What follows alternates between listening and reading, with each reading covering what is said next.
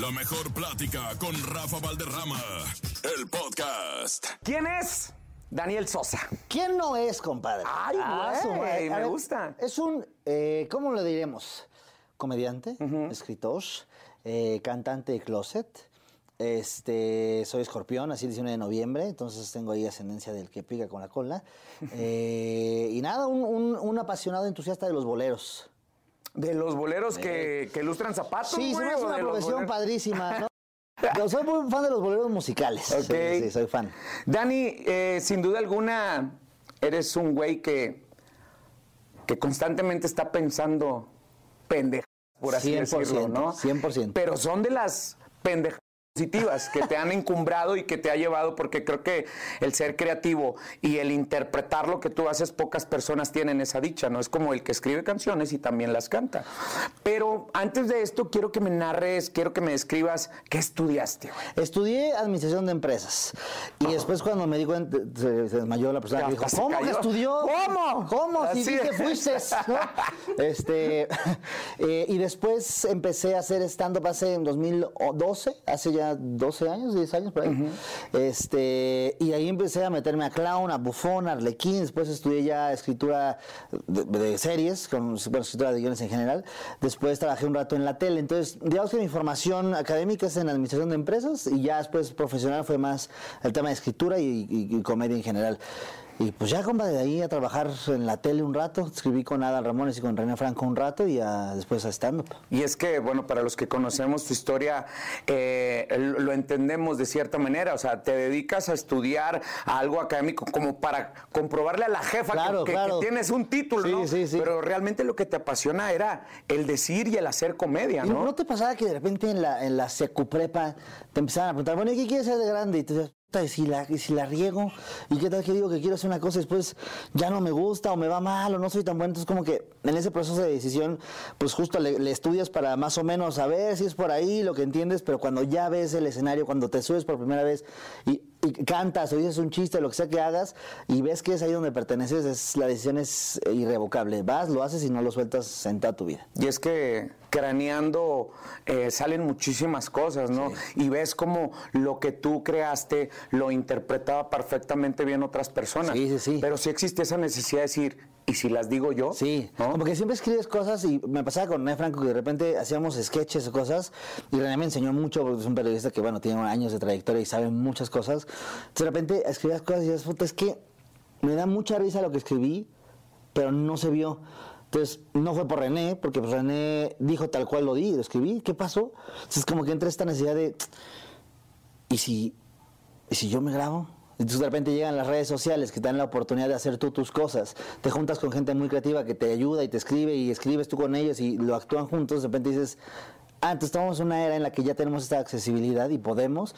Y de repente funciona, compadre, y es, es irreal. Y sin duda alguna, ese fragmento de DJ Erwin le desborda la, la- la espuma al tepache. Estuvo ¿no? cañón, porque sale, sale el, el personaje del DJ Erwin y de ahí han salido hordas de gente que ha hecho o parodias. Hay un chavo ahorita en TikTok que hace recomendaciones de, de música, de canciones. Cumbias. El Cumbias. Sí, Entonces, yo lo veo sinceramente como primo de, Claro, del entonces, Erwin, y ¿no? está bien cool, pues, órale, qué cool, porque pues de alguna manera eh, funcionó y una vez en el Vive Latino, compadre, se me ocurrió la tontería de ponerme el personaje y subirme a presentar a un amigo, presenté a Chumel Torres ahí.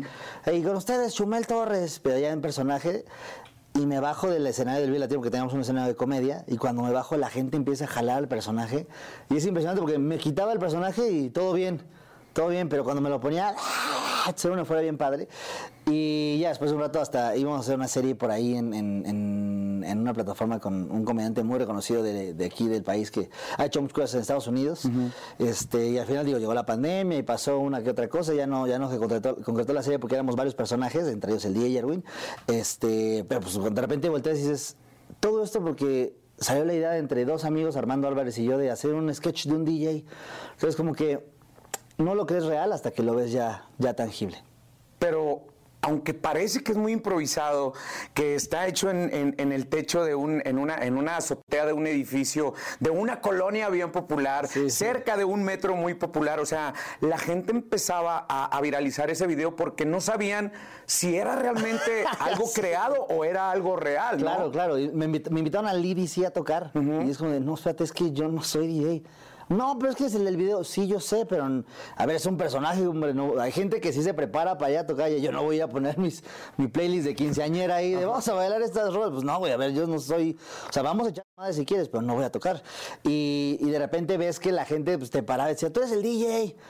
Pues sí, sí, vente, vamos, sí somos. Es como que ver el cariño de la gente por el personaje es impresionante. Oye, Dani, pero creo que también lo, eh, lo que hay que mencionar es que tú te pudiste haber estacionado ahí sin ningún Sí, sin ningún problema. Haber hecho presentaciones, haber hecho promociones para marcas publicitarias con el personaje. Pero creo que lo que estabas aprovechando era salir del escritorio y dejar de escribirles a otras personas como René, como Adal, que también, eh, Unicable, creo que también fue una plataforma en la cual pues la gente empezaba a hablar de ti, pero esto ya te puso el otro lado del escenario y ahí te pudiste haber quedado. ¿Cómo decir? No, ni yo no quiero nada más ser DJ Erwin. Alguna vez eh, dentro de este proceso tuve la, oportunidad de entrevistar a varios amigos y varios, que hoy son mis amigos en ese momento eran solo personas que conocía.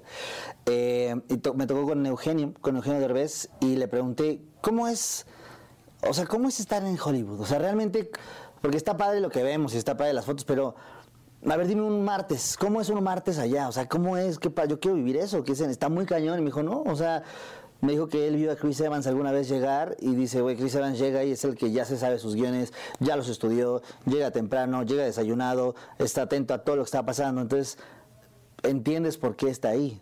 Y luego ves que hay personas que ves que son muy famosas y tienen una actitud muy similar a la gente que pues, tú ves en, los foros de cualquier televisora. Dice, el tema es enfocarte y no engancharte en una sola generación. Dice, el truco de este medio siempre es saber cómo saltar a la siguiente generación. Entonces, cuando me dice eso Eugenio, para mí es claro, güey, porque si yo me engancho en este momento de mi carrera con lo que yo hago ahorita, solo voy a hacer eso ahorita. Entonces me dijo, si sale un trending de TikTok, pues no necesariamente tú lo tienes que bailar, pero sí puedes estar ahí de alguna otra manera. Puedes ser tú el que hace la voz, o puedes ser tú el que escribe el chiste del tren o sea, no sé, pero no puedes ser tú el que, ah, bailan, yo también bailo, ah, cantan, yo también canto. No, tienes que entender cuál es tu posición en esta industria y empezar a hacerte tú tu propio camino. Con eso me, me vuela la cabeza y...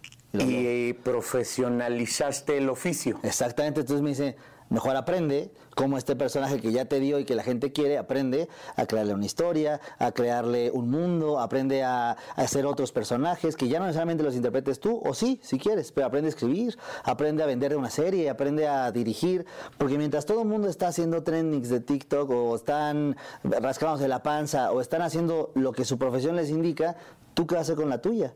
O sea, tú no tienes que ver si los demás bailan o no, tú tienes que saber qué va a hacer. O sea, a partir de ahí digo, no, pues entonces vamos a meternos a, más cursos de escritura, más cursos de dirección, más cursos de cosas que te den una idea de cómo hacer cosas. Entonces, gracias a ese personaje, hago cosas yo en mi canal, no con el afán de viralizarlo como el DJ Erwin, porque eso ya lo viví. Es como, no, Mejor hagamos ensayos en el canal de YouTube, que es lo que nos presta la, plataforma para hacer lo que tú quieras, para perfeccionar mi conducción, perfeccionar mi actuación, mi dirección. Y gracias a eso, de repente hago programa donde conduzco cosas y me invitan a Netflix a hacer un programa que se llama Dale, Dale, Dale, que soy el conductor del, del programa. Y es como de, tiene sentido. O sea, lo que me dijo Eugenio da resultados porque pues es lógico, o sea, te enfocas en algo y lo logras. Y otra de las cosas que también causó mucha sensación y que todo el mundo decía como si fuera realmente un estreno de una película y si fuera a ver Alfombra Roja, fue tu especial de Netflix. Sí, Antes que incluso eh, los francos, antes que incluso también de los richis, antes que cualquier, que cualquiera, fuiste el, parteaguas fundamental en eso. Estuvo cañón porque de repente te lo ofrecen y dices como, órale, o sea, ¿en qué momento? Y luego, Así exacto, literalmente, yo, pero si yo voy empezando y, y yo pensaba que, y tenías mitos, porque también cuando no conoces este medio hay muchos mitos como de, no, seguro eso está apalancado, no, seguro pagaron, y cuando ves que, que realmente te lo ofrecen porque estás pues trabajando, le dices, ay, no sé qué hacer y no sabía que, sí se puede llegar tan lejos. Entonces es la presión de, puta, y si no lo hago bien, y si ya no quieren, es como, ¿qué te trajo aquí? Lo que te están, lo, que has hecho todo el tiempo, hazlo bien. Entonces hice primero, luego me ofrecen el segundo y fue como, no lo puedo creer, otra vez. Entonces, como que eso fue la justificación más grande que tuve para decir, no se vale bajar los brazos en la preparación. O sea, no porque te den un especial, ya eres la reatea. Sí, ya todos me la persinan, ¿no? No, es al contrario, es trabaja más, o sea, trabaja más, enfócate más. Entonces, como que a partir de ahí se me hizo muy importante la relación que tenía ya con el público. ¿Te consideras discípulo o amigo de la niña Sofía de Rivera? No, yo creo que me considero por cuestiones legales. No, somos amigos desde que, ¿qué será, güey? Como 2014 somos amigos. Pero es un humor, a pesar de que son tan amigos, es un humor totalmente diferente, ¿no? ¿Sabes qué pasó? Que Sofía me enseñó muchas cosas, porque, a ver, yo, yo crecí en el barrio de acá en la Ciudad de México. Crecí en Azcapotzalco, luego me fui a vivir por Lindavista, por Vallejo. Entonces, en mi familia no hay nadie del medio, entonces nadie me enseñó realmente cómo cobrar estas cosas, nadie me enseñó cómo manejar mis finanzas, nadie me enseñó cómo pues alzar la voz y decir, esto es lo que vale mi trabajo y lo respetan. Entonces de repente voy con Sofía, la conozco y nos hacemos amigos por la comedia. Y ella me enseñó a, a ver cuánto vale tu show. No, pues 10 pesos. Pues venden en 10. No, pues que el de allá le está dando a, a 2 pesos y se lo compran a él. Pues que se lo compren. O sea, los que les alcance para tu show van a pagarlo porque es lo que vale. No, pues no voy a vender nada pues aguanta vara. como yo había pasado con mi familia el tema de, pues sí, yo ya sé lo que es pedir comida en la calle, yo ya sé lo que es no tener varo, pues qué estar eh, presionando tener dinero o no tener dinero. Voy a enfocarme a lo que quiero para eventualmente pues, poder ganar bien. Y Sofía me, enseñó mucho a hacer respetar mi trabajo y a partir de ahí hicimos una relación de que la veo todas las semanas. Estamos grabando ahorita una serie muy, muy cool y muy, muy divertida. Y Sofía para mí es una figura materna, una figura de hermana, una figura importantísima para mí y para la industria de la comedia. En su momento también se hizo muy viral, pero ella, al contrario, ella le pudo cuando mis paisanos allá de Chihuahua la crucificaron por decir que tenía una, una hija, una, una, una tía que se consideraba que tenía una tía tonta, ¿no? Una, bueno, su mamá tonta porque tenía familiares de Chihuahua. ¿Cómo saber, cómo saber ustedes como creadores de, de contenidos, cómo saber no llegar a esa línea o no herir susceptibilidades, porque ojo, estamos ahorita todavía muy sensibles con cuestiones racistas, con cuestiones eh, clasistas, etcétera, etcétera, ¿no? ¿Sabes qué pasa, compadre? Que yo creo, también yo qué voy a saber, ¿no? Pero yo creo que no venimos a educar a la gente, sí hay una responsabilidad al público, porque a ver, nosotros yo no estaría aquí si el público no va y me da un varo para yo darme show, ni, me da un follow, ni me da, o sea, si no es por ellos, no, no tiene sentido esta carrera. Eh, por lo cual yo creo que sí hay responsabilidad. O sea, hay niños que me siguen. O sea, de repente hay gente que, hay gente joven que está buscando eh, entrar a este medio, gente que le gusta la comedia y me sigue como de alguna manera como, ah, pues uno de los comediantes mexicanos que me gustan. Para mí eso es una responsabilidad gigante. Entonces, yo trato de mis redes no hacer eh, faramaya del uso de consumo de cosas que no van con lo que pues, es un mensaje positivo, trato de fomentar ahí el deporte de alguna manera, trato de que mi discurso esté muy ligado a lo que yo creo, eh, sin herir a nadie. Entonces cuando me dicen de repente, es que esta persona está hablando de ellos y los está haciendo daño, es como... Tienes que serte responsable de lo que tú dices y yo no voy a hablar de cosas que yo no conozco o que yo no sé que no voy a lastimar a alguien. Si, si lastimo a alguien porque ellos interpretaron, ah, pues es su tema pero yo estoy seguro de lo que estoy diciendo y de eso es lo que yo me hago responsable. Entonces, si yo cometo un error en decir algo incorrecto y digo, oigan, a la persona que lastimé por haber hecho esto, pues perdón, pero sí lo dije. O sea, trato de no meterme en los problemas porque creo que hay que respetar a, la gente que nos está consumiendo. Te fuiste al mundial, güey. Me fui al mundial. Te fuiste a Qatar. Ya sé. Y dejaste otro parteaguas porque a comparación de todos los que nos dedicamos al entretenimiento de la televisión, siempre cuando hay este evento a nivel mundial, pues es bien fácil salir a la calle a improvisar. Aquí era diferente. Aquí no podía salir a la calle a hacer comedia porque incluso podías terminar hasta en el bote. Sí, cara. O sea, y era raro porque de repente veías a las autoridades y decías, ¿cómo me defiendo aquí? O sea, aquí no puedes ni siquiera por el idioma. O sea, aquí no puedes decirle, no, ya hazme el paro. No, pues ahí no te entiende, compadre. Entonces, de repente, la estructura en la que la que manejamos en Azteca para hacer los, los reportajes en el Qatar era, era muy ordenada. O sea, a las 7 ya estabas en el foro, pero después a las 11 ya estabas en los lugares en la calle y no era cualquier lugar. Era, ya vimos que aquí no hay problema en grabar, entonces vamos a grabar. Y lo que pasa es que luego ibas en la calle grabando y las mujeres agarraban la burka y se, la, y se tapaban. O sea, era, raro porque de repente tocaban a la, gente de la cámara y decían, borra eso, no puedes estar ahí. Y tú de, es, ¿cómo? ¿Cómo que borra eso? Mi material. Ajá, llevo dos horas grabando y porque saliste cruzando la calle me estás pidiendo que lo borre. Sí. Entonces en ese momento pues no puedes borrar todo el clip. Entonces como de no, a ver, espérenme. Entonces corte, paren toda la grabación, saca la tarjeta, métela, que es- y está la morra viendo ahí qué es lo que está grabando, está una policía, es como mira, aquí está esto, ahí está, la- ya lo edité, ya corté el clip, ya borré esto, ya, ¿estamos en paz? ¿Podemos? Sí. Órale, seguimos. Wow.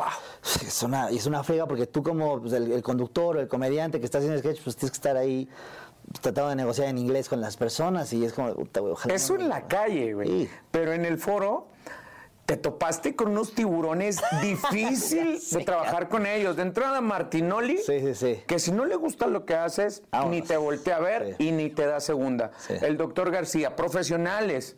El único que más o menos aguito y eso, porque pues, bueno, no le queda de otra, ¿no? Pero también gran reto, güey, hacer comedia con ellos y, y hacer que lo que tú hacías se integraran y les gustara, güey. Ya sé, y luego llegas ahí a TV Azteca, que TV Azteca es de los que han hecho mucho, o sea, cosas muy importantes en la comedia con el señor Andrés Bustamante. De o sea, que es- entrada. Que es, el hito de, de cualquier comediante aspira a ser la mitad de lo que el señor fue. Y de repente llego ahí al foro con Andrés, con, con el señor, pues, con, con Martinoli, con Luis, con Sague, con Campos. Campos. y digo, "Puta, güey, si la la primera interacción, bye. No lo... Y la vez que unos tipazos profesionales a más no poder.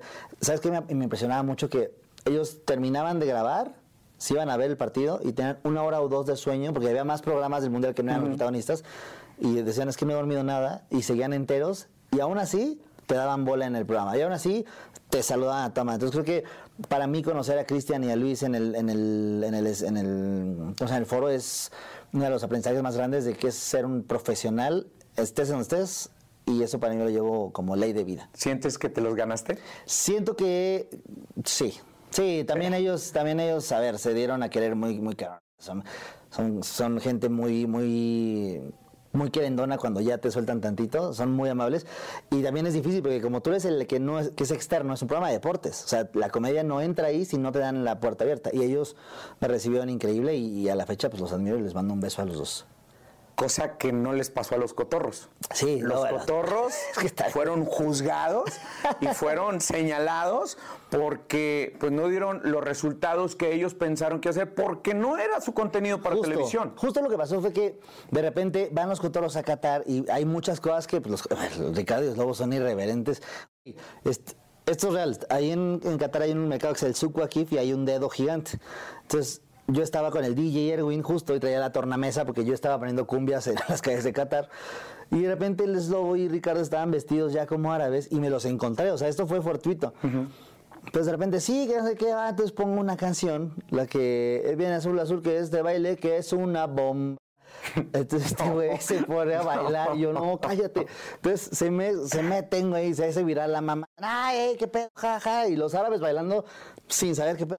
Te digo, oigan, esto no lo voy a sacar en la tele, porque, porque no. ¿Cómo no? Lo suben ellos y bueno, le fue muy bien, le fue muy bien. Pero ellos son irreverentes, o sea, ellos son, pues les vale. Entonces de repente lo que hacen en su canal, en un público para toda la familia, a veces choca. Entonces creo que lo que pasó ahí fue que de repente había mucho, mucha censura. Mucho corte, porque es, así es, y no puedes estar diciendo leperadas en la televisión por una cuestión de respeto. Y pues, pues queda un contenido muy raro. O sea, los pusieron a hacer ahí de repente dominadas, y me decía Ricardo, güey, pues es que se nos ocurren muchas cosas, pero pues nuestro contenido no es así. Entonces. Y no es cobrar por cobrar, porque ellos ya la- del Sí, billetito sí, sí. en la bolsa, ¿no? Sí, sí, aparte también ellos, pues de alguna manera tenían que encontrar una manera de adaptar esto al público de, de TV Azteca y lo hicieron. La, la realidad es que la gente que lo sigue desde hace, desde su programa, pues vieron otra cosa que es distinta y es como, eso no es, es como, no, güey, están, están haciendo otra parte de su carrera, que no es la de YouTube, es la parte de televisión, que es diferente.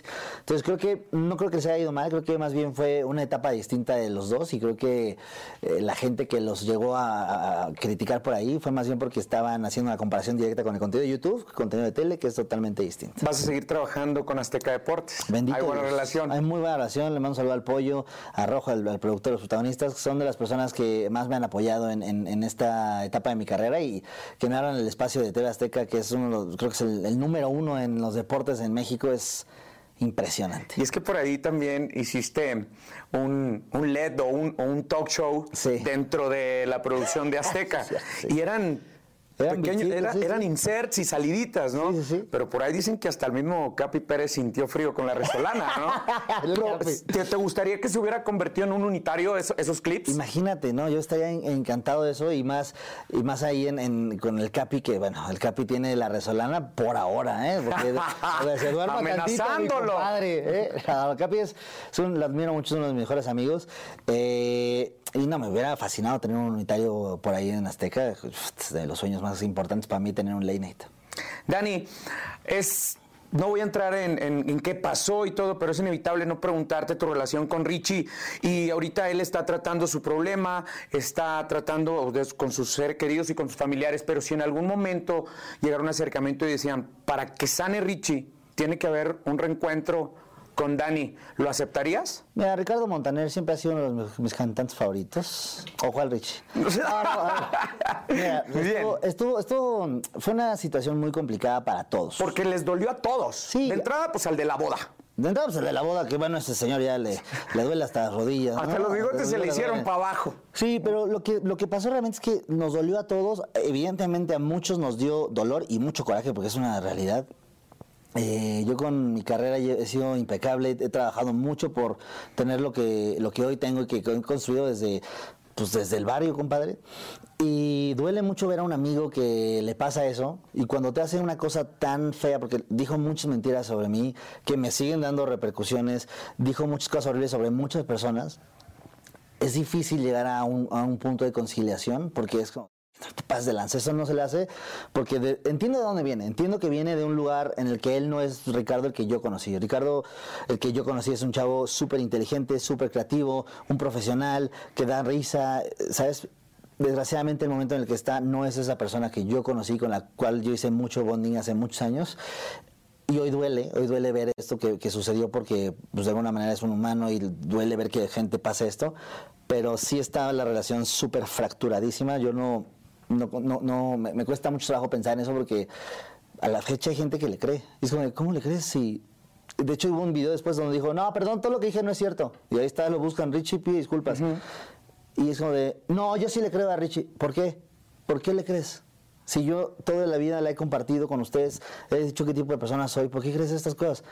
Porque, porque seguro sí es. Ah, bueno, entonces ahí te das cuenta la volatilidad de la, de la mm, opinión pública. Entonces, si me dices, si tú lo perdonas, ¿va a estar bien? Claro, yo no tengo un tema con eso porque mientras él esté todo cool, yo no voy a hacer cargo de esa responsabilidad, pero no me gustaría tener una relación ni a corto, ni a largo, ni a mediano plazo, porque creo que lo importante de ser una persona en este medio es rodearte de gente que te suma y gente que te, justo que es responsable con el público, que trata de fomentar mensajes positivos, que trata de ser una persona congruente con lo que dice y con lo que hace.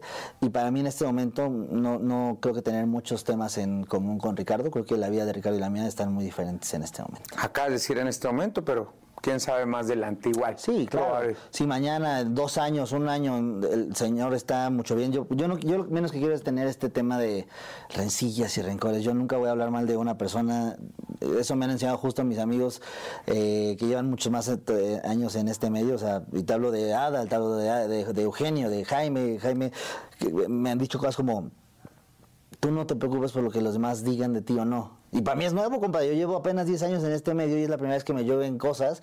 Y es como, pues sí, no, no tengo por qué estar hablando mal, y menos de una persona que apoyó mucho a la escena cuando estaba en, en auge, menos un que me dio mucho la mano a mí, no voy a hablar mal jamás de él. Eh, y pues espero que esté bien. Badaje, experiencia, trabajo. Te ha puesto en uno de los recintos más importantes. Que seguramente pues se están colgando de los No, hombre, nervios, están ¿no? Y sudan. atrás, y- Sí, sí, sí. este y llega el Auditorio Nacional. Sé. Te has presentado en barecitos, te has presentado en recintos que dices, ay, güey, ya son 600 personitas, pero auditorio es auditorio, Sí, ¿no? sé. O sea, la, la primera vez que, estu- que estuve en un en un evento grande, mío, mío solito, fue el Metropolitan, que son 3 mil personas, órale, va. Y el año pasado tuve la fortuna de hacer mi primera gira internacional que me tocó México, Sudamérica, Europa, Estados Unidos, y hoy poder tener el auditorio es como, no me la creo, compadre. Me, re- me recuerda mucho a Daniel Chiquillo que empezaba a hacer esto y que contaba chistes en el salón, el que de repente usaba la comedia como una, una- un escudo para que no se rieran de él, un escudo para que vieran, ah, ya se rió de él solito, entonces ya no lo vamos a. Entonces, hoy que, ver que eso me ha llevado a uno de los recintos más importantes donde ha estado Luis Miguel, Vicente Fernández, Alejandro, digo, no puede ser posible. Las cosas sí se logran si te enfocas y trabajas mucho. Y obviamente, ¿cuánto vamos a ver? ¿Qué, qué vamos a ver?